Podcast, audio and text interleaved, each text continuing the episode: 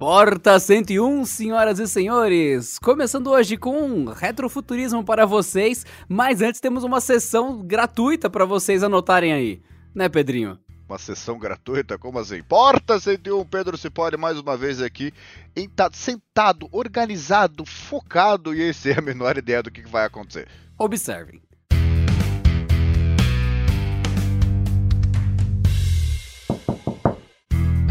Gente ia falar de previsões do passado que deram errado e não viraram futuro, e daí chega aquele momento, você pode discordar, você tem o direito de discordar. É isso que faz as pessoas conseguirem conviver. O ato é o efeito de, ah, eu discordo, daí a pessoa não, não explode a casa da outra, ela só fala, ah, eu concordo ou discordo. Mas a gente tava aqui pensando, tem gente que discorda num outro nível, né? Que era o nosso, a nossa pré-gravação aqui.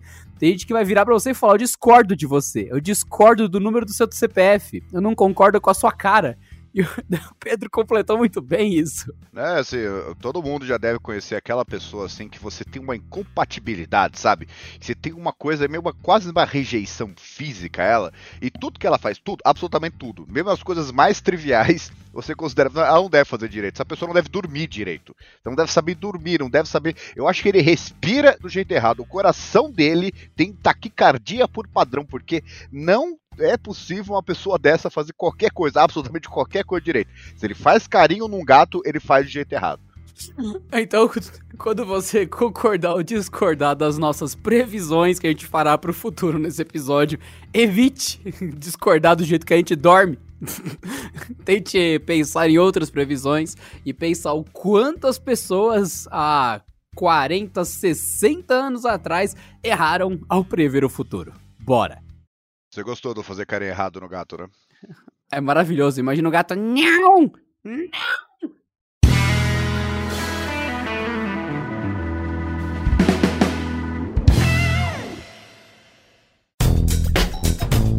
E não se esqueça que o Porta 101 é parte da família Canaltech, portanto não deixe de passar no canaltechofertas.com.br se você ainda não recebe os melhores descontos de tecnologia direto no seu celular.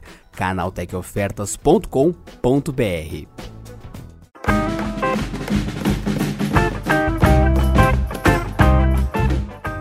vamos falar de previsões do passado e, e, e, e, a história do futuro aqui. Esse é o tema de hoje, né? Sim, correto, Pedro. Então, para quem está por fora do tema, retrofuturismo é uma coisa que lembra steampunk. E para você que não sabe o que é steampunk, tem o filme do James West, que tem umas máquinas malucas e todas a vapor e tal, e elas têm aquela cara de cacete, isso parece tecnologia antiga, parece coisa defasada, mas ao mesmo tempo parece muito moderno. Então, isso é retrofuturismo. É o jeito que o pessoal no passado enxergava como seria o futuro. Se você está olhando a capa desse episódio do podcast, seja no Porta 101, pelo site, pela postagem no Canal Tech, pelo seu agregador de podcast, vocês viram que a gente separou uma imagem que é do Team Fortress 2 que é a Ponson 6000, se eu não me engano o nome dessa arma aí que vocês estão vendo. Por quê? Porque a arma de raio era a coisa que mais representou por muito tempo o que era o futuro. É isso mesmo, vocês podem colocar no Google Imagens Ponson, P-O-M-S-O-N, Ponson 6000. Deve você olhar, nossa, parece uma arma de raio de 1960. É exatamente isso que é o retrofuturismo. Laser para todo lado, tudo radioativo, com uma cara meio que espacial e quando você vê essa tendência de coisas, essa estética, essa, esse treco, você fala, nossa, interessante. E isso colocado este ano, ano passado, você fala, não, peraí, isso é retrô, mas tem esse estilo futurista da época, retrofuturismo. E nisso, você acha, por exemplo, como o Pedro lembrou muito bem, a primeira edição da Super Interessante, por exemplo, que ela é um exemplo claríssimo de retrofuturismo, que é um trem é um trem levitando, é a primeira edição da revista super interessante. É um trem levitando no trilho e escrito supercondutores. Assunto batidaço aqui do Canal Tech, a gente já falou muito disso, que é justamente computadores mais eficientes, baterias que duram mais, trens que voam, e sempre a gente cai nessa de, e aí, como que a tecnologia está hoje, em 2021, por exemplo, e o que a gente falou, falou, falou, falou nos anos 2000 e não virou realidade, o que o pessoal falou em 1960 e não virou realidade, e coisas que o pessoal só citou num livro, num Júlio Verne qualquer, assim, tipo, ah, é um livro bonito, gostoso, bem escrito, pum, era uma previsão certeira exata de como o mundo se tornou. Então, caraca, então isso é retrofuturismo, é o episódio de hoje interessante. É, e caso você queira alguma coisa para assistir, para ter uma, como é que eu posso dizer, uma visão real, assim, uma coisa prática, uma coisa, né, que, ah, eu entendi o que, que é o, o esse retrofuturismo aí, e até essa coisa de, qual, qual, qual é o nome que você falou, Adriana? É... Steampunk. É, steampunk. Assistam Hellboy.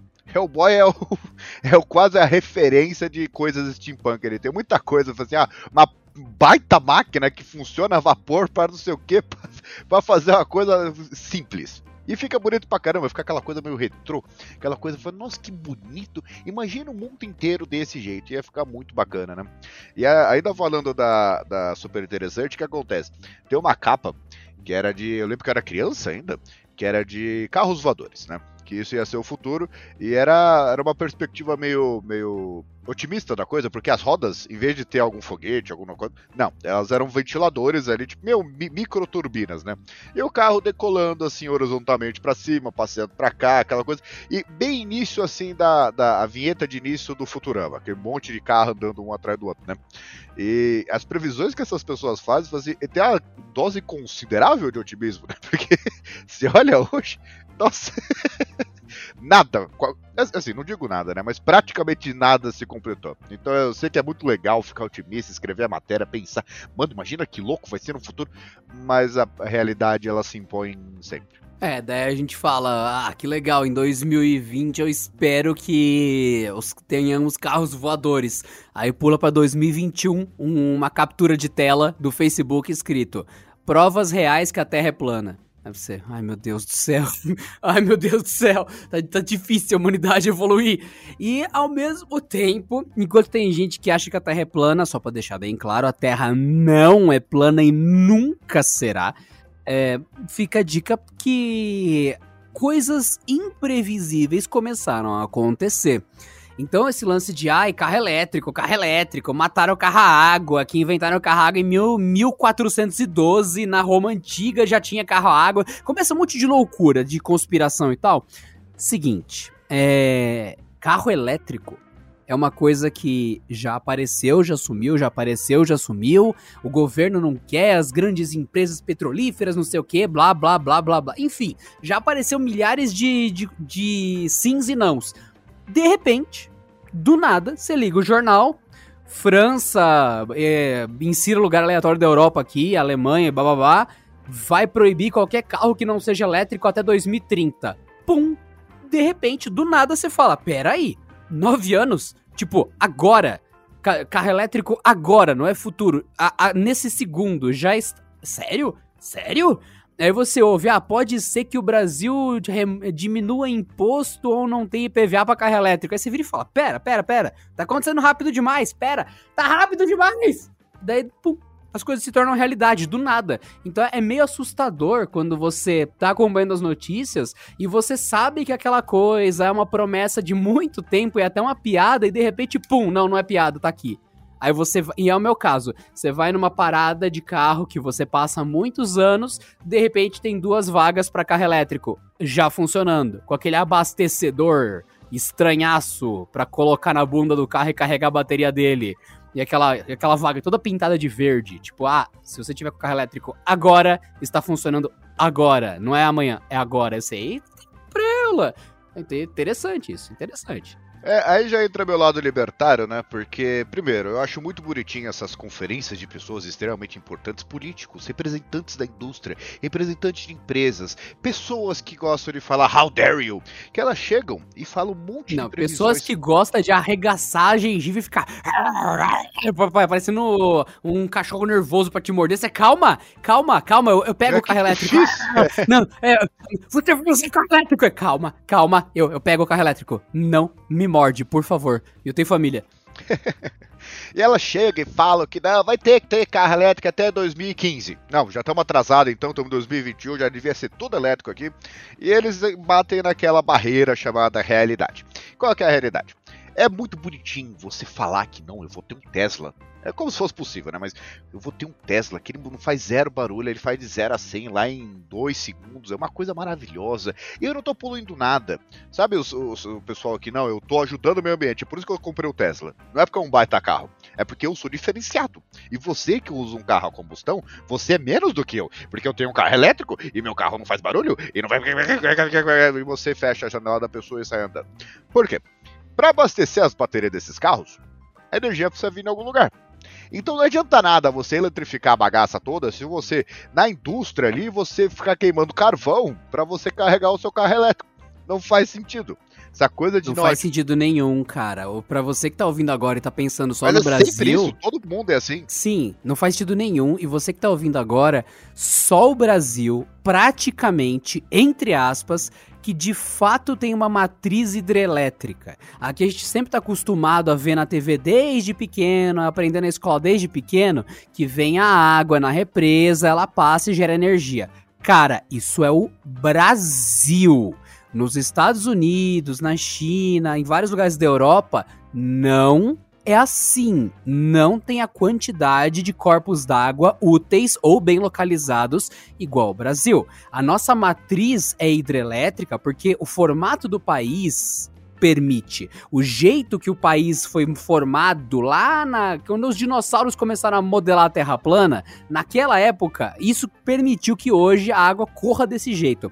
Quando você vai para tipo Rússia, você acha que Chernobyl foi feito para fazer graça? Ou só por causa de guerra? Não, cara. É porque é um dos lugares que tem muito de onde tirar energia. Ou você queima a floresta inteira, ou você usa urânio, alguma coisa, para tirar energia do pé. Porque não é fácil. Porque você acha que Fukushima, o Japão fez só de zoas? Tipo, ah, que legal, deixa essa bomba. Hum, não, cara, não. Então tem o lado de guerra? Tem, mas também tem o lado de que não é fácil gerar energia.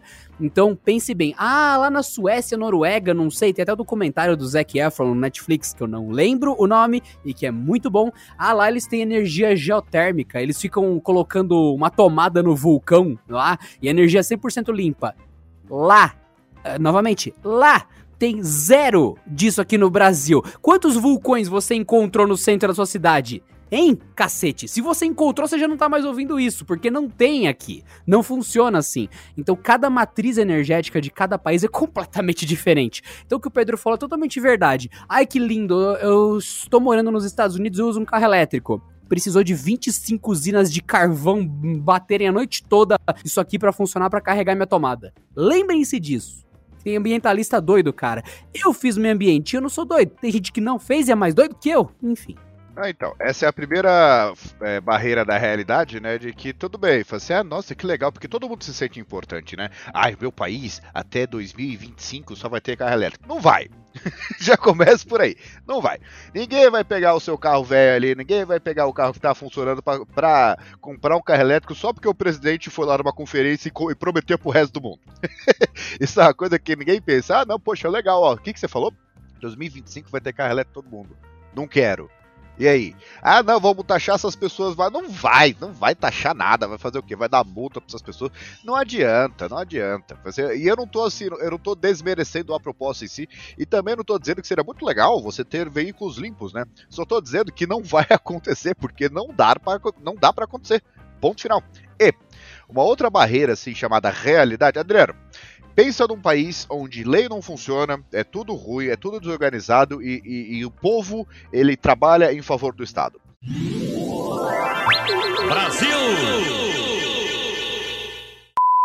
Brasil, Índia e toda a América Latina. Mas se eu tivesse que escolher um. Ah, com certeza por amostragem, é lógico que ia ser a Grã-Bretanha. Claro que não. Você é burro. ah, não, é que, é que, é, ah, não, é que. Puta, é verdade, né? O exemplo tem que ser real. Puta, desculpa, Pedro. É verdade, né? Eu tô, eu tô criando aqui o meu futuro steampunk aqui. Não é a Grã-Bretanha, gente. Perdão. Onde será que é isso, né, Pedro? É o nosso querido e amado país aqui, nosso continente, que é.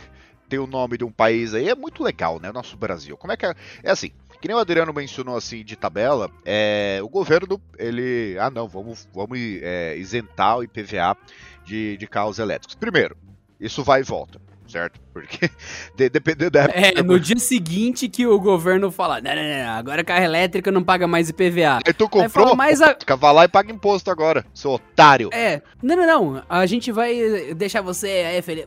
Deixaremos você feliz sem IPVA para os seus carros. Ah, que legal, por isso a CPMF voltou. Ai, meu Deus! É, o governo, enfim, né? É aquele negócio que a gente já falou mais de uma vez. É complicado, envolve gostos também. Uma outra coisa, só para complementar, a gente fala sempre de carro elétrico como solução verde, não é porque a gente apoia isso, é porque é uma, é um discurso pronto, enlatado, que é fácil de você consumir. Porque de fato é verdade. Se você no Brasil tiver um carro elétrico, de fato, a energia elétrica no Brasil é muito limpa. Só que quando o pessoal vem tratorando a realidade, de repente não existe carro álcool no mundo. Você fala, por, né? É, motores a combustão. Então, quase nenhum lugar consegue ter álcool como o Brasil tem. Porque, enfim, envolve plantar, envolve um monte de coisa. Qual que é o subproduto da gasolina quando você queima motor a combustão? Poluição pra cacete. Qual que é o subproduto do álcool quando você queima?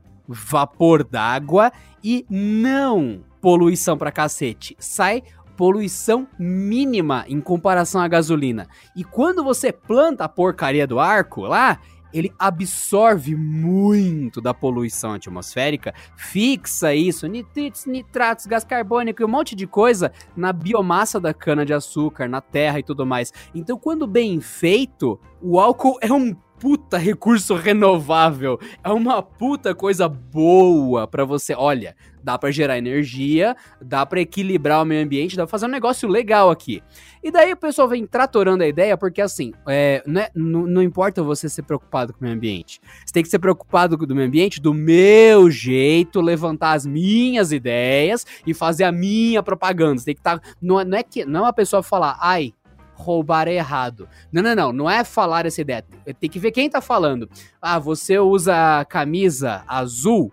Ah, tudo bem. Então você tá falando roubar errado, legal. Não, você usa camisa bege. Não, dane-se o que você tá falando que é roubar errado. Eu não gosto de você. E vai indo, cara. Você vai separando as pessoas em times. E esse negócio de futuro, no caso meio ambiente, acaba rolando isso. Então quando o pessoal fala, não, álcool, que idiota, isso é motor a combustão, ah, vamos seguir o exemplo da França, vamos proibir aqui no Brasil. Você fala, caramba, mas o álcool ele é uma opção super equilibrada, e para eu fazer a base de coisas elétrica aqui, não, só é legal se for elétrico. Cara, bateria vai usar 500 quilos de lítio.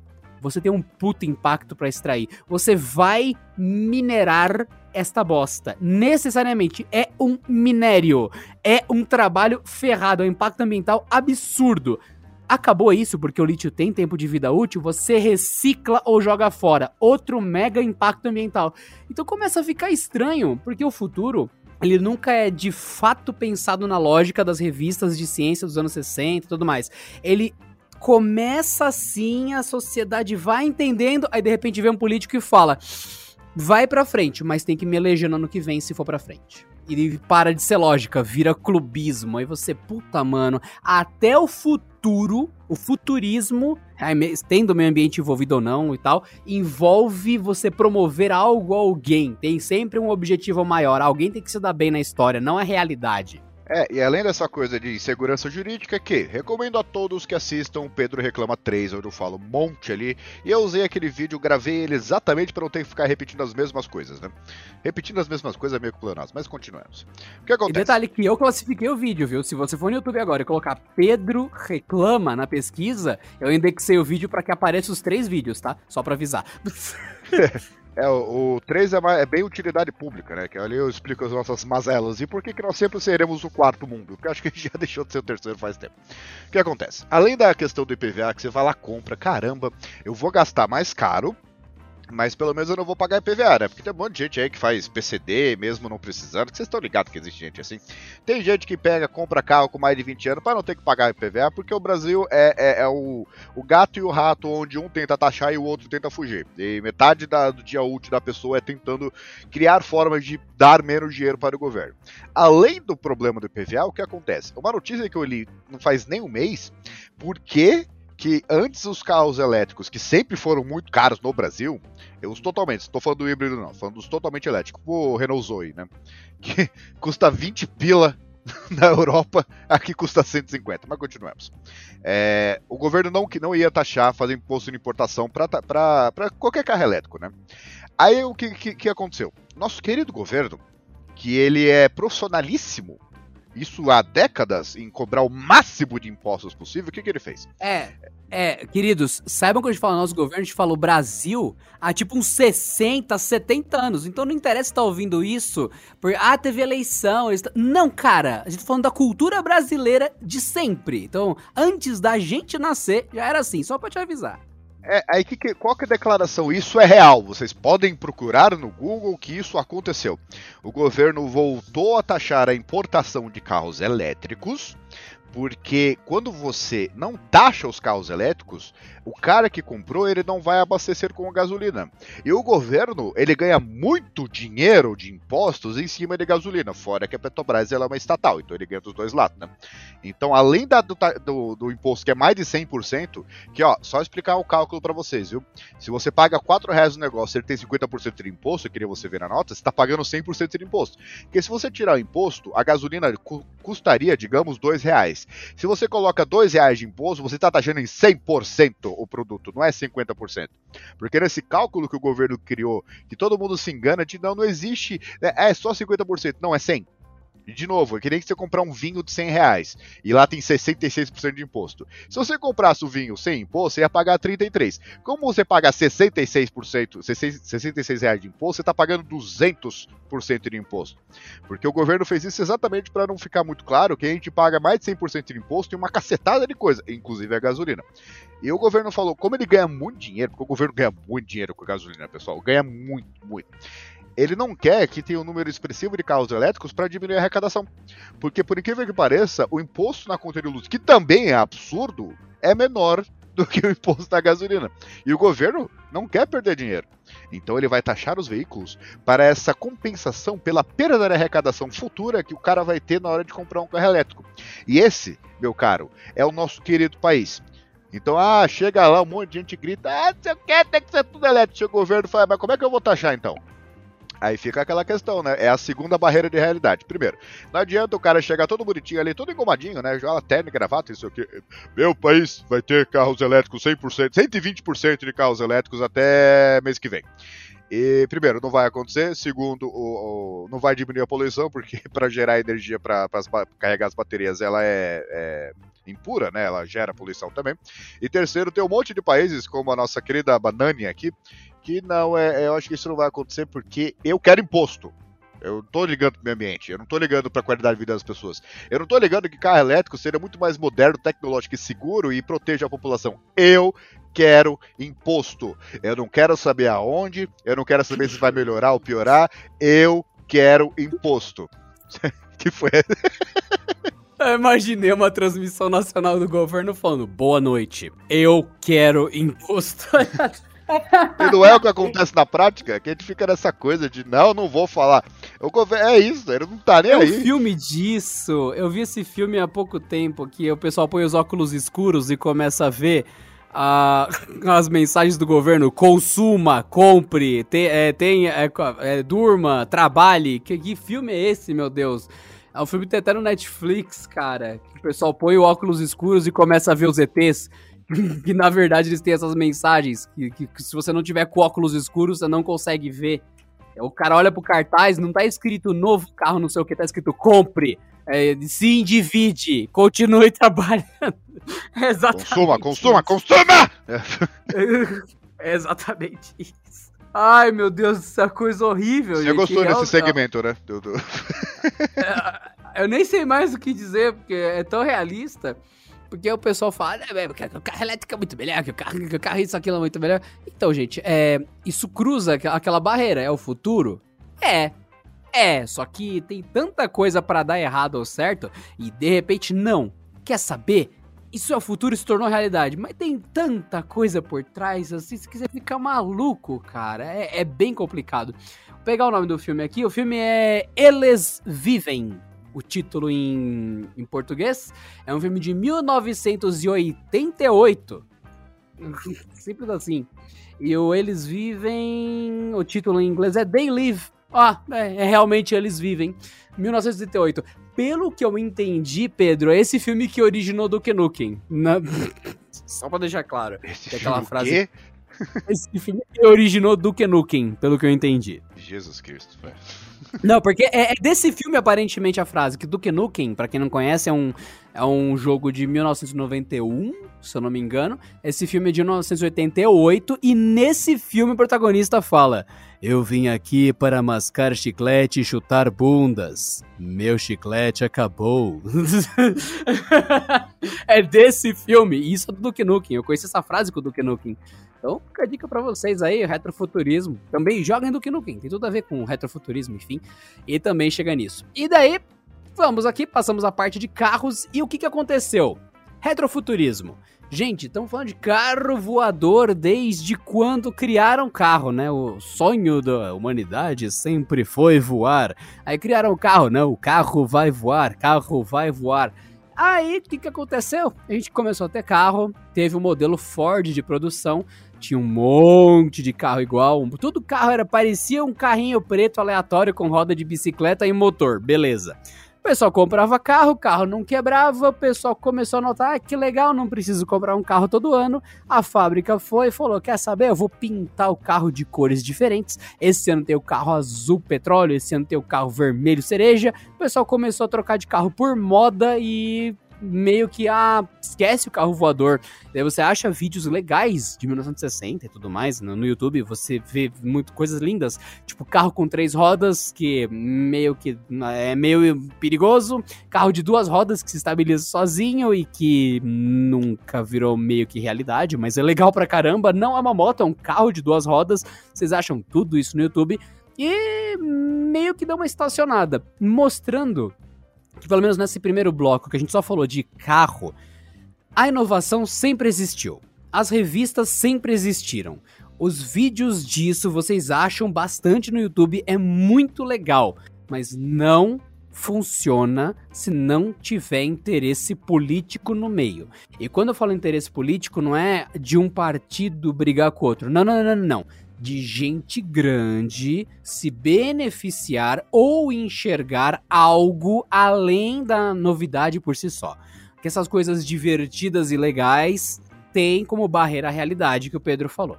Então, por exemplo, não adianta a Tesla criar um carro que custa 50, que custa tá 45 mil reais, reais, e o governo fala não, mas para importar 300% de imposto acabou. Não vai dar certo.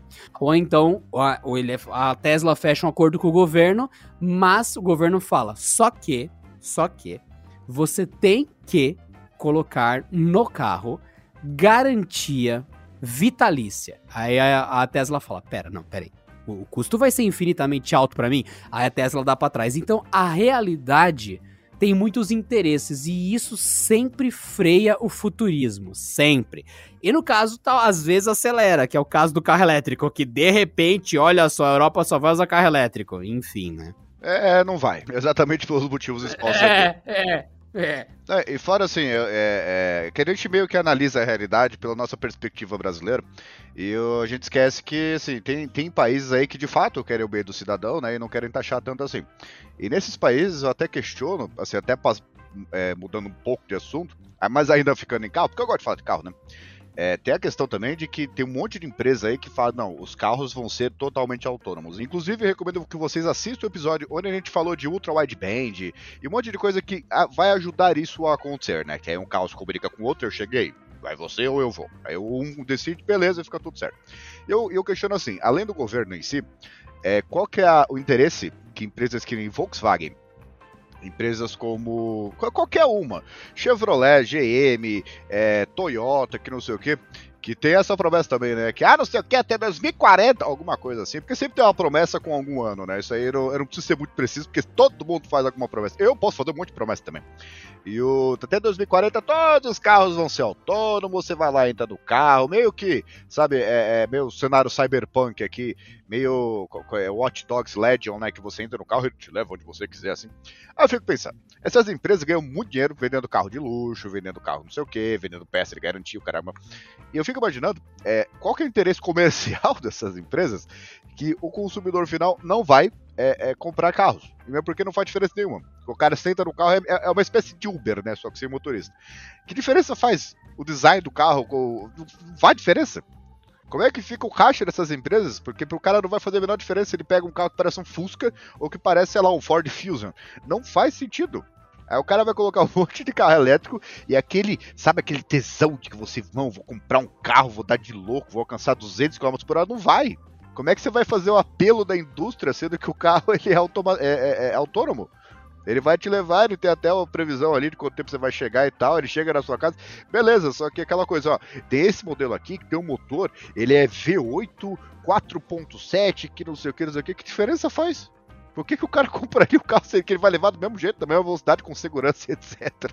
Eu, é tipo Aí você pensa do ponto de vista da realidade. Aí você pensa pela realidade. E o que, que a galera que tá implementando isso, a Europa lá, tem a ver? Tem a ver nada. não muda nada. É o que o Pedro falou. Choque de realidade. É aquele único momento que o governo vai fazer algo de bom, nesse caso, do, dos carros lá pensando na Europa. Vai rolar? Vai, se tiver rolando aquele negócio de o meu é mais bonito que o seu. Porque é aí que o progresso ocorre, né? Porque quando o objetivo do governo é se mostrar. É tipo, não, porque o meu país é mais legal que o seu. Não, o meu país é mais bonito que o seu. Aí fica, não, olha, já tem o carro não sei o que. Vou ter... Quando tem dois governos competindo entre si, aí sim a população se dá bem. Porque ele, a briga tá entre, não, o meu é mais bonito que o seu, mas o meu é mais legal que o seu. Eu recapiei mais rua que você. Você fala, tá bom, continua se matando aí, tá ótimo. Pena que não é assim sempre. Bora lá. Pedro, Pedro, Pedro, esse, é, aqui ó, no centro da minha cidade só tem carro elétrico e na sua cidade aí, ainda pode carro a combustão?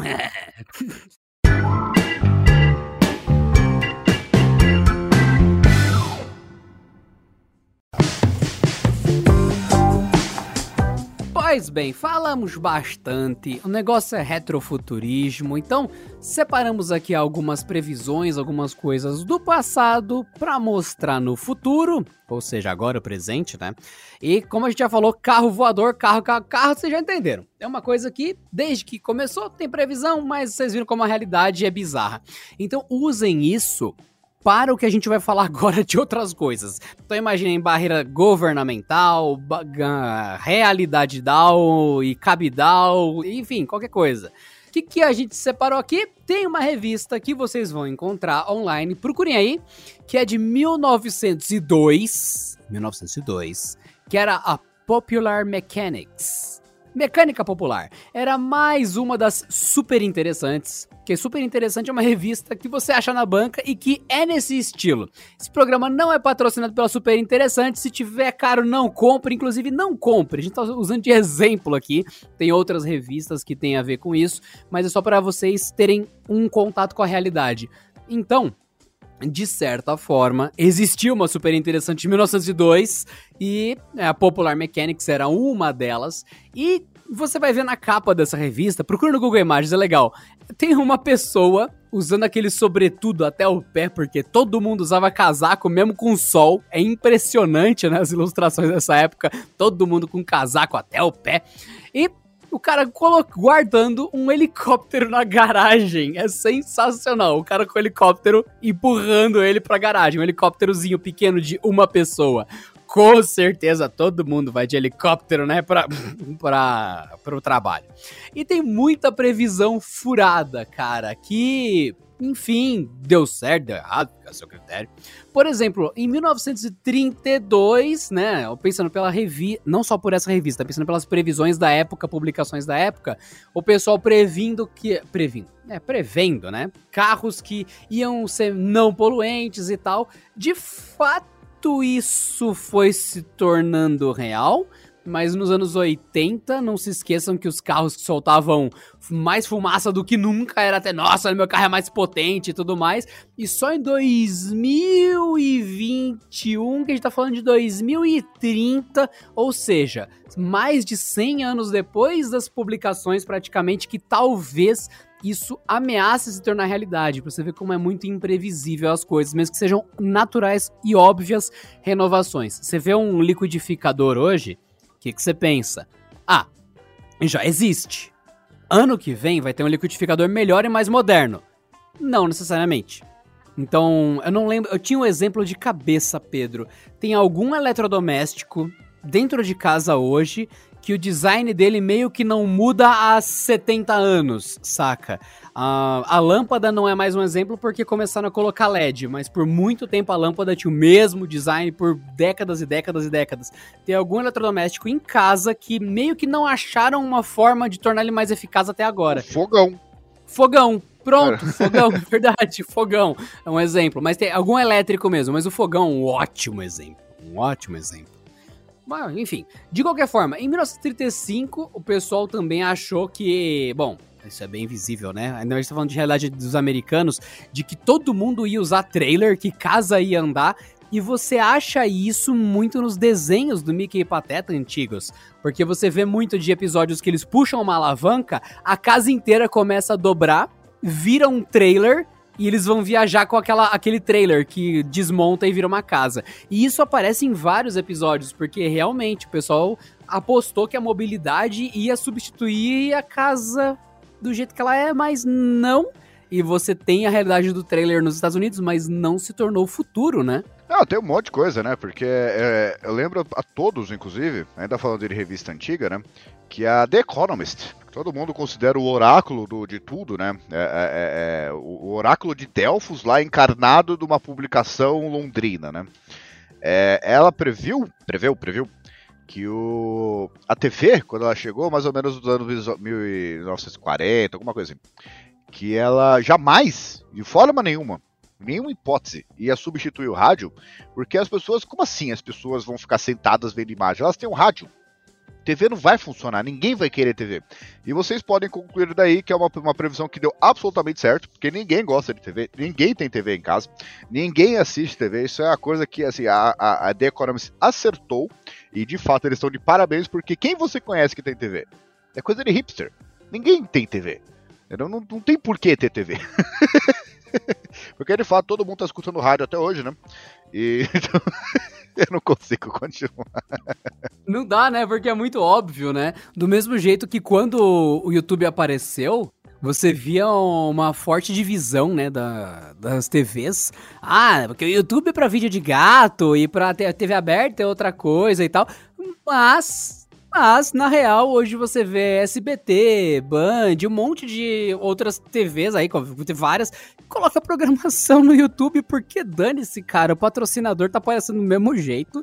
Não interessa se a pessoa tá assistindo por um material que é enviado por ondas de rádio diretamente para o seu televisor ou em dados digitais pro seu YouTube. Tipo, é, é, a imagem. O cara vendeu pra, sei lá, o sabão em pó aparecer por 30 segundos dançando na frente do programa. Não interessa se isso tá em GIF animado, se isso tá no YouTube, se isso foi, foi mandado pelo WhatsApp, o patrocinador tá aparecendo. E demorou tanto pra uma coisa óbvia dessa se tornar real. É simples. Coisas óbvias que não são tão óbvias. Ó, continuando aqui, por exemplo, em 1963 o pessoal tava pensando em cozinhas super, ultra, mega modernas e tal, com as máquinas automatizando tudo. E, cara, é, se você para pra ver essas revistas, coloca a cozinha do futuro do passado. Coloca retrofuturismo cozinha do futuro nas imagens. Você vai ficar impressionado com a quantidade de coisa que era só decoração disfarçada de inovação. Você vai ver que o fogão tá no centro da cozinha, tem um domo de vidro em volta e tem um frango andando por uma esteira, que ele dá a volta na cozinha, o frango, não, não me pergunte por quê, até chegar na sala de jantar. E não, não tinha nada que facilitava a vida necessariamente. Aí você chega para uns três aninhos atrás que a Samsung lançou o Bot Chef, que são dois braços robóticos que você fixa na parte de cima do armário e ele pega o sal para você, pega a pimenta, vira o omelete. E ainda continua exatamente com as mesmas ideias de 1960, 1930, de que um braço robótico, de que uma frigideira com esteira, meio que não, é isso. É, parece que alguns itens da evolução as previsões do passado, isso é muito do retrofuturismo, são dependentes do conceito de que você terá um robô pessoal. Que é exatamente o que a gente vê em um monte de série do Netflix, em um monte de lugar e tal. Que é um, um outro humano feito de lata que faz exatamente as coisas que são otimizadas para um humano. Quando você pensa numa frigideira, ela tem aquele cabo Aquilo ali é para uma mão humana pegar melhor. Se o cachorro cozinhasse, ia ter aquele formato, cabo. Isso é pensado na nossa biomecânica. Então tem um monte de ciladas que a gente se vê na inovação que é a cabeça pequena da, do humano pensando de um jeito pequeno. Por exemplo, quando você vai olhar como uma máquina transporta as coisas dentro de uma fábrica, isso tem vídeo inclusive. Entra no YouTube, procurem Boston Dynamics e tem um braço mecânico, um braço robô, que ele pega caixas pesadas e ele tira de um lado, bota no outro. Você acha que a caixa que ele tira de um lado e bota no outro tem aquele furo na lateral para você enfiar a mão e levantar? Não. A caixa é um cubo de papelão perfeito. Não tem nada, não tem nenhum lugar onde pegar. É uma desgraça para pegar. Porque o robô não precisa disso. O robô tem várias ventosas, vários desentupidores de pia na parte de cima que vai chupa, dá um beijo na caixa. E ele levanta a caixa desta forma. Ele cola na caixa, move ela de lugar, descola a caixa e vai pegar a outra. Ele não precisa de, dessa acessibilidade que nós humanos precisamos para mão nossa pegar ou não machucar, ou dar tração, dar algum jeito de a gente agarrar as coisas. O robô tem outra necessidade. E a gente sempre se vê nessa cagada, quando vê previsão pro futuro, de imaginar um jeito que a cozinha inteligente vai fazer as coisas usando os mesmos objetos que a gente usa. Você quer um exemplo bem legal? A gente tem o fogão por indução hoje em dia. Não dá para você usar panela antiga naquilo porque ele envolve uma outra tecnologia de transferência de calor. Tem uma panela específica para fogão de indução. Tem panela que é para os dois, para fogo normal e indução? Tem, tem sim. Mas é outra necessidade. É quando você abandona a ideia de, puxa, tem que ser nesse formato. Você fala, não, por que tem que ser nesse formato? Pode ser em outro material, pode ser de outro jeito. E é aí que a previsão falha, porque a gente não tem como imaginar algumas coisas simples que tira o humano da equação, tira o calor físico, né, nesse caso. A gente tá falando de um calor que ele ainda é físico, tudo bem, mas ele não é gerado por gás, ele é gerado por eletricidade induzida numa peça. É complicado isso. Por isso que o retrofuturismo tem tanta previsão absurda, porque você tá tentando pensar no que você conhece hoje daqui a X anos. Complicado, né?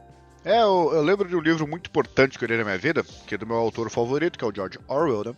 E no, ele tem um, um, livro chamado O Caminho para o Wigan Pier. E tem a primeira parte ali, que ele vê a situação dos mineiros e tal, e a segunda são meio que reflexões dele, né? E ele fala que o ser humano ele é incapaz de não progredir. Ele não consegue ficar quieto, satisfeito. Sabe? Por exemplo, é o caso do fogão. Chegar, é, chegamos no fogão, que é um negócio, falar fechar, tem um forno, que é a gás, beleza, não sei o que, tem as bocas que vão lá esquentar as panelas, e tá tudo certo. Vamos parar de pensar em fogões, porque ele, esse problema já está resolvido. E o ser humano ele não consegue parar. Ele quer sempre carros mais rápidos, ele quer sempre computadores mais potentes, mesmo não tendo necessariamente alguma utilidade para tudo isso, né? E o exemplo do carro, inclusive, é o mais patente, né? Porque para pra pensar que tem, você pega o Bugatti Chiron com 1.500 cavalos de potência, para quê? Entendeu? Inclusive é um carro tão potente que ele não pode ir na velocidade máxima, porque senão o pneu estoura, que já começa a, a, a entrar nos limites físicos né, da, da, coisa. Só que o ser humano ele não consegue parar. Para pra pensar na simplicidade de um livro. Quando você vai lá, pega um livro, lê, você não está preocupado com a bateria. Você não tá preocupado se vai acabar. Não, você, ele, ele começa e termina por si só. Você já consegue usar ele com. Você não precisa de acessórios, né? E até tem aquela previsão, que isso é uma previsão que todo mundo fez e errou, de que os Kindle da vida, né? Os Kobo da vida iam acabar com a indústria de livros. Lendo engano, porque eu, por exemplo, eu leio muito no, no Kindle, né, no, meu, no, no meu Kindle, e eu sou um dos caras que mais compra livro que eu conheço. Então, assim, as coisas são complementares. Só que o, o Kindle ele resolveu um problema que na verdade ninguém tinha. Por quê? Porque o ser humano ele não consegue ficar quieto. Então ele sempre fica tendo ideias, pensando em coisas para resolver problemas que não existem. Para pra pensar também na necessidade de você ter uma Echo Dot do lado da sua cama pra você fazer pergunta estúpida. Entendeu? É, é, é, ou então, assim, eu, eu, não vou entrar naqueles limites, ah, o ser humano precisa comer, reproduzir respirar. Não, não tô, não tô falando disso. Tô falando que você pode chegar é, é, em produtos que já, já resolvem tudo, já tá tudo certo. não tem mais o que fazer ali. Só que não, é TVs. TVs tem que ficar cada vez maiores, com resoluções cada vez maiores. E aquela coisa, todo mundo tem aquela memória afetiva de séries ou filmes que assistiam na infância, naquelas TVs de tubo, ou daqueles consoles antigos tipo PlayStation 1. Tenta jogar Final Fantasy VII hoje, você vê o gráfico que era aquilo. Só que você, na hora que tá jogando, você tá super feliz. E hoje você pega Final Fantasy XV, que é quase uma obra-prima de gráficos, né? E não necessariamente mudou a sua. A, a, a, não melhorou a sua experiência de jogar um jogo daquele. E o, você pega Final Fantasy XV, assim, eu pessoalmente achei a história, vai, comparado ao 7, bastante estúpida, né? Só que os gráficos são magníficos, e não sei o que, não sei o que. E qual era a necessidade de você ter um gráfico tão, tão avançado assim? Nenhuma. E só que a gente não consegue parar, a gente não consegue ter. Não, beleza, a gente já, já atingiu o nível de gráficos necessários. E agora vamos, vamos focar na história, tá ligado? Vamos focar no cenário, vamos, não sei, fazer um mundo aberto mais interessante, porque a gente não consegue ficar quieto. Isso é tanto para jogo, para carro, para absolutamente tudo. Porque é uma questão de referencial também, né? Porque é aquela coisa, você vai, você muda de carro e o seu próximo carro tem ar condicionado, você nunca mais vai conseguir comprar o carro sem ar condicionado. Sendo que, quando você estava no seu carro que nunca teve ar-condicionado, você não sentia falta. Só que agora que é, você... eu vou abrir a janela, eu abro a janela. Isso daí é coisa de gente fresca. É, deixa aí, de repente, o, a, a, a, aquele espacinho, né, pra entrar um ventinho.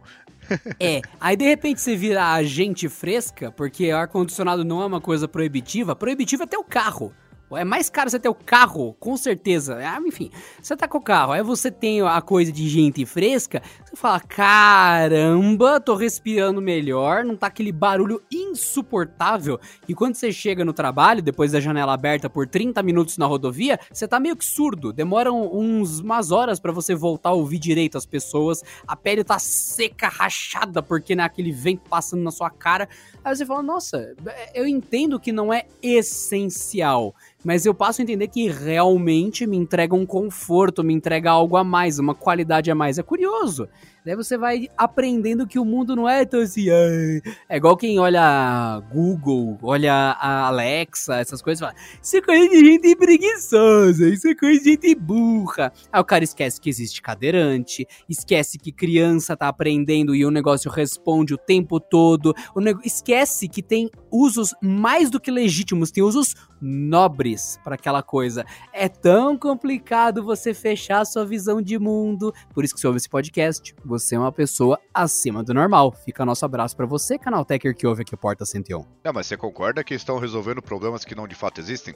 Que até nesse exemplo ah, de aí fato, de acesso... A minha luz, a minha luz, né? Apague minha luz em 5 minutos. Realmente é, é um problema não existente, né? Agendar não, meu assim, apagamento de luz. Eu entendo que vai, Alexa, essas coisas de, de acessibilidade são coisas muito importantes, só que o produto não foi criado para isso. E não é esse tipo Exatamente. de consumidor que vai movimentar a indústria e, e, fazer novas gerações aparecerem. É a grande massa, né? É que nem o carro, não é o fato dele andar ou ter mais potência ou mais economia que vai gerar indústria, vai girar a indústria.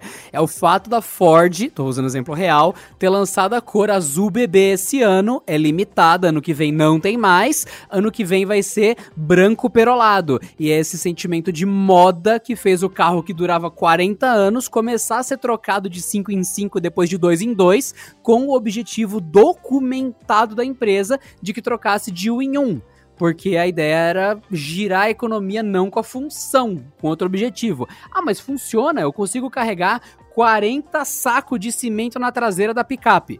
Legal, mas o objetivo é vender mais porque mudou a cor. Então, é útil? É, mas não é por isso que vende. Exatamente. Complicado isso. E o. Assim, o exemplo do ar-condicionado tem essas vantagens e tudo, mas é, acho que é o maior tempo de vida do carro nunca teve ar-condicionado, né? Da mesma forma que você pode pegar um carro que é, é automático, pô, é uma conveniência e tanto, né? E o. Só que assim, não tem a menor necessidade do carro ser automático. É novamente um problema que não existia. Daí é o que o Pedro falou, né? Realmente, coisas desnecessárias, necessárias que aparecem facilitam. Você entra num limbo nessa hora. Por exemplo, o pessoal previa que teria a entrega de correio com paraquedas. Que você. Ou drones, né? É, então, não, era paraquedas, porque eles iam passar tudo mais com. A, imagina o avião da sua loja favorita passando, aí ele vai despejando as entregas ali, tipo de fogão, de coisas, aí a equipe de terra ajuda a pegar. Cara, então, isso é um problema de logística que ele extrapola o que você já tem. Do mesmo jeito que os helicópteros pessoais, que é o exemplo que abriu com essas revistas e tal, que você tem um helicópterozinho pequeno, você tá pensando em miniaturizar o que já existe e tá se atendo às mesmas regras, aos mesmos problemas. Daí, o que que acontece? Você ignora coisa que até De Volta para o Futuro mostrou e o que o Pedro falou, drone. O drone, ele resolve vários problemas. Um, que ele é pequeno. Dois, que ele não precisa de rotor de cauda, porque cada. Cada não. São quatro hélices. Duas giram para um lado, duas giram para o outro. Isso faz com que o drone não vire um peão. Ele fica estável, ele fica parado no ar. O conceito de quadricóptero que o drone tem, ele não é novo mas ele não era tão bem aplicado. E o que, que você acaba tendo? São quatro motores levantando aquilo e não um só no topo. Aí você, pera, eu tenho muito mais sustentação, dependendo do jeito que eu montar, do jeito que eu fizer, isso, aquilo, aquilo, outro. Eu posso fazer com que eles funcionem de forma independente, assim, a manobra do drone também é melhor e, e tal é, se abre possibilidades que não estavam sendo imaginadas quando você só estava com a mente do helicóptero. Quando você estava com a mente do avião inteiro, tem que ter uma pista de decolagem, colocar um fogão, aí ele sobrevoa a sua casa, ele tem que mirar na sua casa como se fosse uma bomba, mas não, é uma bomba, é um fogão vindo de paraquedas. Então aí você para pra pensar no drone e você, hum, é verdade, mas qual que era a dificuldade da época? O cara já não lidava bem com um motor em cima de um helicóptero, você vai ter que lidar com quatro um em cada ponta do veículo. Coisas que não são imagináveis na época e a gente entra no retrofuturismo, que chega a ser meio cômico as pessoas adaptando as soluções de 1940 a 1930 para um futuro que eles imaginavam, que seria 2010, 2000 e tal. E para você que tá pensando no lance do futurismo, é, tem muitos autores dessa, dessa mentalidade, dessa época, porque naquele momento de ah, primeira metade do século XX, o pessoal imaginava como a vida seria nos anos 2000 em diante. Então por isso tem tanto livro, tanta coisa, tanta obra, porque era um pensamento comum então, hoje eu não, eu não consigo detectar direito qual é a nossa lógica por estar inserido em 2021. Eu não sei direito qual que é a tendência que o pessoal tá imaginando. O pessoal tá pensando em robô, mas meio que como amigos já. Ah, a gente vai ter robô brother em breve. Porque a gente tá conversando muito com Siri, com Google Assistente, com Alexa. Então o pessoal meio que tá já esperando começar a fazer amizade e ir no bar tomar cerveja com o celular que o celular fica conversando na frente da cerveja, ele não bebe, mas ele conversa na frente da cerveja com você. Então, meio que o pessoal tá normalizando isso. Então, na época dos anos ali, início do século XX, o pessoal tava normalizando o que, que seria os anos 2000. Ter carro voador, é loucura. Por isso você acha essas obras legais que são interessantes. E eu recomendo que vocês leiam Júlio Verne, que não é exatamente isso, mas tem muito essa pegada. E esqueci o nome do autor, Pedro, é do é o Orwell, que fez o Homem Bicentenário? Não é o é Clark? O ou... É, não é o Wells, não é? H.G. Wells. H.G. Wells, isso. Leiam as obras de H.G. Wells. São muito boas mesmo, muito boas. Boa parte das coisas que você já viu em filmes de ficção científica, H.G. Wells de alguma forma escreveu alguma história parecida. Sim, então leiam, é muito bom. Não é um livro com cara de coisa velha. A Guerra dos Mundos, A Máquina do Tempo, Pera aí, o conceito de máquina do tempo? Sim. O homem invisível. Cara, leia, é muito legal. É bizarro, né? Porque tudo virou filme. Eu acho que o Homem Invisível foi o Kevin Bacon que fez, né? Que é aquele cara que com 10 ou 75 anos tem exatamente a mesma cara. Ele, o filme foi muito bom e até assim, eu descobri o H.G. Wells é exatamente por causa desse filme, porque foi, caramba, que ideia da hora, tá ligado? É óbvio que tem uma adaptação ali para tempos modernos e tal, né? A gente tem que lembrar que o, o, ele é do século XIX, né? Isso é uma coisa que não pode ser ignorada. Mas geralmente quem gosta dessa literatura, tipo de robôs, assim, Isaac Asimov, é, o H.G. Wells, o, o Warren não fala nada disso, né? Mas o do. O, qual que é o outro? O Arthur C. Clarke, você pega a quantidade de séries do, Arthur C. Clarke que virou filme ou série, é uma coisa que as pessoas não têm noção. Você pega O Homem do Castelo Alto, é um livro dele entendeu? Que é baseado lá como se a, a, Alemanha nazista e o Japão, né, tivessem ganhado. É, você falou do Asimov, eu até lembrei, tá? É, gente, eu só confundi. O Asimov que escreveu O Homem Bicentenário, é, é que é da mesma estranho. época. É, então, não, é que, o, é que realmente as leituras são muito parecidas. Você pega os livros do Asimov, pega os livros do H.G. Wells, você vai vendo que essas ficções científicas, elas seguem a mesma linha, que é o que a gente falou, elas tinham o mesmo objetivo, né? Elas estavam extrapolando o a, como seria ali a virada dos anos 2000. Não que o livro trate dessa época, é a mentalidade dos autores da época. É muito interessante. Mas o Pedro está correto, ele lembrou do Asimov, o Homem Bicentenário é do Asimov, eu troquei as bolas. É, eu, em geral quem gosta disso, porque ali os caras, eles. É, é eu, eu fico imaginando porque assim, hoje a gente para pra pensar. Tem algumas ideias no, no Homem, até no Homem Centenário, que a gente pensa, que coisa estúpida. Hoje em dia tá, tá mais avançado que isso. Mano, é muito simples. Você imagina você tendo hoje, em 2021, escrevendo um livro, prevendo o que vai acontecer em 2121, né?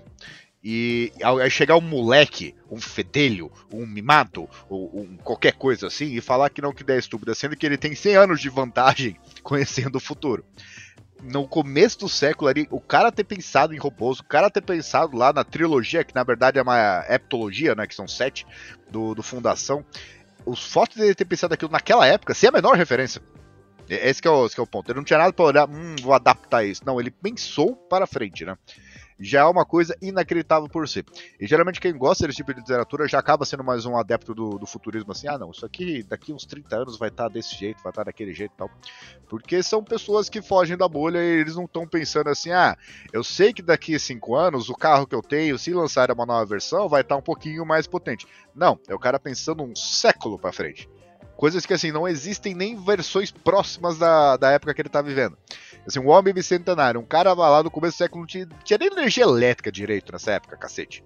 E o cara vai lá pensa num robô autômato. Com base em quê? Sim, sim. Aí você até assiste o filme do Eu Robô, que também é Asimov, que agora não tô louco, né? Enfim. Que não tem nada a ver você, com o filme. Que não tem nada a ver com o filme. E o filme tem uma estética que é tudo arredondado, é tudo de vidro. Isso é outra coisa. Isso é o neofuturismo. O, o livro, ele é futurista. Lá atrás a gente tava falando de retrofuturismo. E essa estética que você olha Dubai, os prédios à noite, ou então a Hong Kong, que é tudo os prédios altos de vidro, os ônibus que parecem uma concha do mar de vidro, tudo arredondado, tudo. Aquilo é neofuturismo. Olha que loucura, cara. É, e outra, né? É, é... Eu não tenho. Porque assim, ah, vocês são muito gostosos né? Se vocês são os caras que manjam de tudo, vocês. De forma nenhuma. Não, eu tenho uma admiração não, que eu errei o autor, Acabei de errar o autor. Acabei de cagar aqui. é verdade. Eu, confu... eu, eu, eu confundi H.G. Wells, que é da hora, com Isaac Asimov, que é basicamente o, o, o, cerne da robótica que é das três leis, o cacete A4 que a gente tanto fala, uhum. mas não, não. Mas, mas um detalhe, o Eu, eu Robô, o Eu Robô também é o, o, livro, mas o Homem Bicentenário, ele é parte de, parte de um livro de contos, meio que umas crônicas de robô e futuro, e tem uns que não tem nem robô, e é extremamente sarcástico e divertido, tem umas piadas muito boa, tem uma cagada de um acidente, daí tem a ver com quem, quem, que, tá, quem que fez a grande descoberta? Foi o robô? Foi o observador? Ou foi quem tava entregando o pacote? É muito da hora. Daí, enfim, o Wells não tem a ver. Tanto é que quando você pensa no Homem Invisível, que também tem a ver. Aí é mais ciência, né? Que teve uma época que a inovação era muito baseada na química. Que é época nuclear, na minha opinião, é muito físico-químico. Era sempre o físico maluco, o cientista maluco. Daí você vai pro Wells, onde o cara desenvolve um soro, uma técnica, uma máquina para ele ficar invisível. E é um livro meio sinistro, inclusive. Não tem nada a ver com o que você tá imaginando de bonitinho. É, é legal pra caramba a minha parte psicológica do livro. Aí você vai pro robô, pro, pro Asimov, que é muito mais o lance da máquina ficar à frente do humano e é elétrica pela elétrica pela elétrica. É muito legal para ver o que, que é a tecnologia suprema na mente das pessoas ao passar do tempo. Então lá atrás tudo era nuclear, o cara bebeu lixo nuclear, virou um deus. Não, agora todo mundo é um ciborgue, o cara achou um chip que transformou ele num super humano, não sei o quê. Daí você vai caminhando e você vai vendo o futuro de acordo com as visões do passado. É muito legal. E um momento aqui para pausar também para admirar a coragem do Adriano em errar e não pedir para editar, porque entenda o seguinte: isto aqui não é ao vivo, não é uma live, né? E ele poderia muito bem ter errado e mandar tirar a parte. Mas não, erramos, porque todo mundo é humano, certo? Porque a gente não é, não é mestre de nada aqui, a gente só admira esta capacidade, porque é aquela coisa. É, eu não teria. É, por exemplo, isso é, as pessoas elas acham que não, o cara é, é, ele acha que é bom em tudo. Muito pelo contrário. Eu fui na escola da minha filha e a, a, professora dela lá explicando o que, que ela faz, que não sei o que, a paciência que ela tem. E eu virei assim, apesar de ter uma inteligência analítica muito avançada, eu falei para minha esposa, eu, de forma nenhuma, se eu estudar durante 30 anos, o resto, assim, estudar durante o resto da minha vida, eu não consigo ter a habilidade que essa mulher tem em lidar com criança. Não é o tipo de coisa que eu tenho é, é, é, talento para fazer. E tem várias coisas assim que assim, eu não sou bom o suficiente nisso. E é exatamente esse, isso que a gente está reconhecendo nesses autores. Eu não consigo sentar aqui e imaginar uma coisa que não existe e não tem nenhum referencial, não tem alguma coisa assim, tipo, incipiente ainda, não, vai virar tal coisa. E para imaginar o que vai acontecer no próximo século.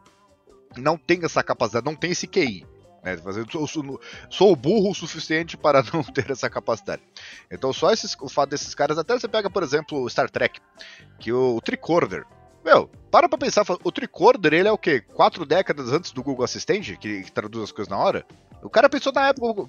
É, e o tricorder ele mudou de formato algumas vezes durante a série. Ele era uma bolsinha com um fone, depois ele ficou só aquele celular estilo StarTAC, e ele era um tradutor universal, barra dispositivo médico, é, e comunicador. Então você falava com os outros da tripulação, você media os sinais vitais da pessoa, o que é legal pra caramba, e ainda por cima ele tinha toda a base de Google Assistente, barra Siri, barra Alexa. Era uma coisa fantástica. E meio que se tornou o celular. E não tinha esse conceito da época. Mas o formato era muito parecido. Não, inclusive, só dar uma coisa pra vocês. É, é muitas das coisas que. Ah, como é que a empresa pensou nisso? Eu garanto que tem gente que olha para livros de assim, literatura futurista, literatura de robôs, ou assistiu Fica tentando tornar real, Trek, né? É, e tenta fazer, trazer aquilo pra prática. O cara não teve uma ideia do nada.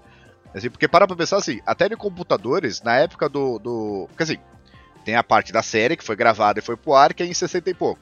Mas antes de ser gravada, teve um roteiro. Antes de ter um roteiro, ele foi escrito. Antes de ter escrito, alguém pensou.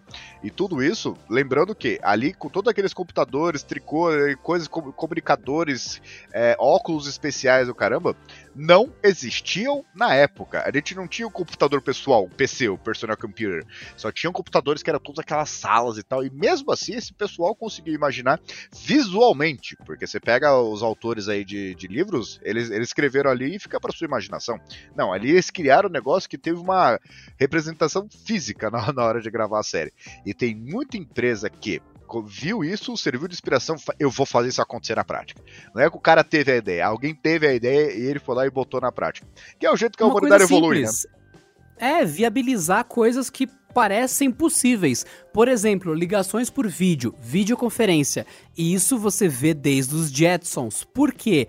porque existia algum meio de você filmar alguém com uma câmera muito grande, muito antiquada e fazer passar na televisão das pessoas da nação. O que que o pessoal pensava? Existe um jeito de tornar isso menos caro porque era milionário o investimento numa câmera.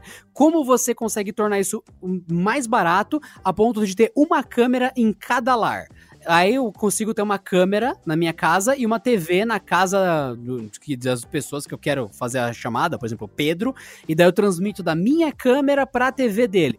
Faz todo sentido, era 100% possível. Quem era bilionário e estava na esfera governamental conseguia fazer essa chamada interna, transmissão interna. Só que a ligação por vídeo, ela, apesar de ser possível e teoricamente existir desde o início da TV, ela passa a se tornar real quando qualquer um pode fazer. Quando você consegue usar a internet para isso de forma eficiente, porque no começo não era eficiente, era cagado. Então hoje é real não porque inventaram hoje, é porque levou muitos anos para se tornar menos terrível a experiência. Olha que loucura. E isso inclusive entra no óculos de realidade virtual. Isso é uma coisa que desde o, sabe Super Nintendo? Vê, entra no Google aí, pergunta que ano que é o Super Nintendo. Tinha um óculos de realidade virtual pro Super Nintendo, ele era uma porcaria em vermelho e Tinha preto. pistolinha também. Tinha, tinha pistolinha também. E o óculos de realidade virtual ele era terrível, horroroso. Era pro Super Nintendo porque era. Você lembra disso, Pedro? Óculos. Eu lembro. Vou colocar aqui. É, VR Super Nintendo. Eu esqueci o nome disso. Ah. É que você colocou uma Então- palavra que na época não existia, né? Fosse óculos VR. Não existia VR É, na época. Não. Caramba, caramba. Realidade virtual Super Nintendo. Então, vamos lá, cadê? Cadê? Realidade virtual Nintendo. Falando. Ah, ah, É, ah. Era o 3D eu que é achei um, um é um D e meio. Eu achei um óculos pra pôr o, pra pôr o Switch. O Switch na cara. Pra pessoa aprender o Nintendo Switch na cara. É, isso aí já, já é mais moderno, né? É burro, mas moderno. né? Não, é terrível. É exatamente isso que eu quero dizer. A realidade virtual. Eu lembrei, gente, não é o do Super Nintendo. O óculos de realidade virtual, ele era o Virtual Boy. Ele é da época do Super Nintendo. Eu falei ó, o contrário. Ele era uma coisa. Ele era um, ob- um objeto próprio. Não é que você ligava o Super Nintendo nele. Ele é uma coisa antigaça, antigaça. Eu associei com o Super Nintendo, mas ele não é do Super Nintendo. Então você coloca Virtual Boy Super Nintendo na sua pesquisa. Você vai ver um óculos bizarro. Bizarro. Ele é de 95, por isso que eu associei ao Super Nintendo, porque é da época, tá certo. E, cara, é. É, é muito estranho. É muito estranho. É um óculos que você põe na mesa e você tem que ir até a mesa colocar o seu focinho. Aí uma vez que você põe o seu É, focinho. parece aqueles exames de vista que vocês fazem, É sabe? idêntico, é idêntico o exame de vista. E uma vez que você põe o seu focinho ali, você consegue ver em preto e vermelho. Não me É. pergunte por quê, a imagem. E é, e é bizarro, é, é bizarro. E estamos em 2021 e tem gente. Coloca aí agora: VR Nintendo Switch. Coloca isso na pesquisa de imagens. Você vai ver que tem gente prendendo um tablet na frente da cara que um tablet, o, Nintendo Switch, prendendo na frente do rosto. Você ficar com, sei lá, um quilo de peso na frente da cara, assim, tentando jogar. Ainda não deu certo e, sendo bem realista, não há nenhum sinal de que a realidade virtual está sequer próxima de dar certo como os celulares deram certo, ao ponto de todo mundo ter um ser algo relativamente acessível e útil a realidade virtual, o VR, ainda é um gimmick, ou seja, uma traquinagem, uma coisinha diferente, um truque de festa. E isso a gente tá falando desde 1930, 1940, 1960, estamos em 2021 e não tá nem sequer perto de dar certo. E você volta no De Volta pro Futuro, filme muito legal, se você não assistiu, assista. No filme 3 tem um trem que você vai ficar impressionado, porque é o ápice do steampunk, aquele trem no final do filme, que eu não vou te explicar porquê. Mas, mas, lá, ah, realidade virtual. A pessoa põe um óculos, uou, nice graphics. Estou vendo o futuro. Não, você não está. A gente tá em 2021 e continua terrível. Ainda dá náusea, não tem resolução suficiente pra enganar a pessoa a ponto dela falar: Cara, eu não consigo saber se eu estou em outra realidade. Não. Você tá com um brinquedo muito legal, muito divertido. É muito legal uh, você brincar com a de realidade virtual. Óculos VR é divertido demais. E só. Só. Você, quando tá jogando videogame, você não fala, nossa, parece que estou dirigindo um ca-". Não parece. É muito legal, mas não parece. Acorda. Então é isso. É, e só pra Isso encerrar. é retrofuturismo. É, e só pra encerrar, essa coisa que deu início a essa coisa que é normal hoje você pensar no dispositivo de realidade virtual na sua cara, esse querido Virtual Boy aqui, ele tem um processador de um núcleo só, rodando a 20 MHz. O seu celular provavelmente deve ter uns 8 núcleos, pelo menos, rodando a pelo menos 1.1 GHz, também conhecido como 1500 Não, não. MHz, certo? É isso que eu ia falar, é isso que eu ia falar. O, o Virtual Boy tem 20 MHz de processamento, certo? Na mesma unidade de medida, o celular tem quanto? 1500 MHz. No caso, 8 núcleos. Inclusive, Exato. mais Então, rápido Já faça ainda. essa conta. Me- Mesmo se fosse proporcional, porque esses, esses megahertz aí não são tão eficientes quanto os megahertz do seu smartphone. Mas de qualquer forma já dá uma, uma noção da coisa. Ele tem 128 kilobytes de, de memória RAM e 64 kilobytes de memória de vídeo. É, a resolução que trabalhava nessa realidade 68 virtual, kilobytes? 128, é, 128, cara. Não, mas agora vem a melhor parte. A tela, além de ser monocromática vermelha, né? Ela tinha uma resolução, olha só, olha só, você que tá reclamando aí do seu celular, de 384 por 224. Tá? Também conhecido como GIF, né? Isso é meio que o formato de GIF. E, e isso era suficiente para a época. Então, só- vocês sabendo essas especificações, vocês podem já imaginar, depender de como é que seria a qualidade disso aí.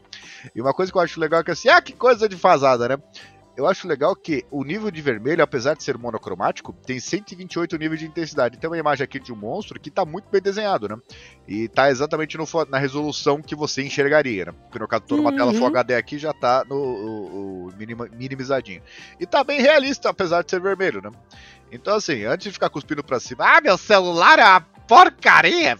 Para pra pensar que o seu celular é uma maravilha tecnológica futurista comparado a essa época aqui. Exatamente. Eu tô, inclusive, só lembrando, uma placa de vídeo hoje, você tá pensando em 128 kilobytes, né, de capacidade de memória gráfica do Virtual Boy. Uma placa de vídeo hoje, ela minimamente tem 4 milhões de kilobytes. Exato. De, no- minimamente, uma placa de 4 GB, né, ela vai ter 4 milhões de kilobytes, então... É, são É, de- duas uma- ordens de grandeza aí, tipo. Tem o. É, Não, não é nem passa pro mil, que nem Não, o megahertz ali, não. Você passa do kilobytes pro, pro megabyte, depois do megabyte pro gigabyte. Então são um milhão. É por um milhão que você multiplica. Queridos ouvintes, neste momento o editor interrompeu a gravação, e o Pedro ficou muito feliz. E considerando que nosso querido editor.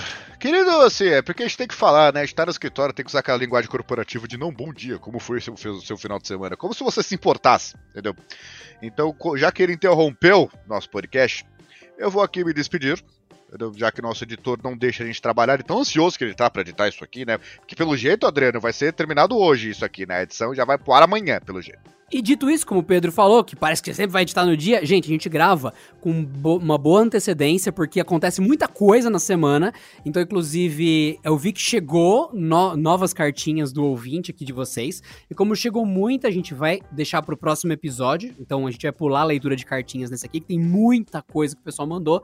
E como a gente grava, tipo, dois, três episódios de uma vez, a gente lê em um e não no outro, porque já foi lido no outro e a gente não viola o espaço-tempo pra ler carta do futuro. Então, é isso.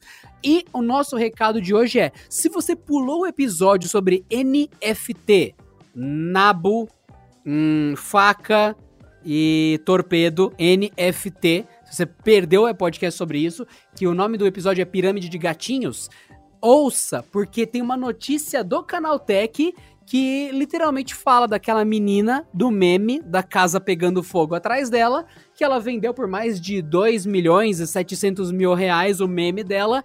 E você fala, como uma pessoa vende um meme? A gente literalmente gravou um episódio a três aqui explicando sobre isso. E logo depois veio a notícia provando que se tornou realidade. É, o que é, é- Eu não sei nem o que dizer, cara. É, garanto pra você que eu não tava esperando isso. É, não, não- não- acabou com o meu dia. Quanto tempo que a gente vai demorar pra ganhar 2 milhões de, de dólares ainda, né? Que é o quê? 12 milhões de reais. Você você acha que a gente demora quanto tempo trabalhando pra isso? Se você continuar gravando vídeos do Pedro Reclama, já já a gente vende essa franquia por NFT e tá tudo certo. Imagina que legal. Pedro, qual que é o segredo da vida? Como é que você escala o sucesso corporativo? Reclama de tudo!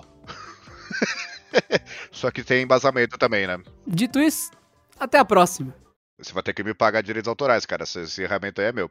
E dito isso, até a próxima.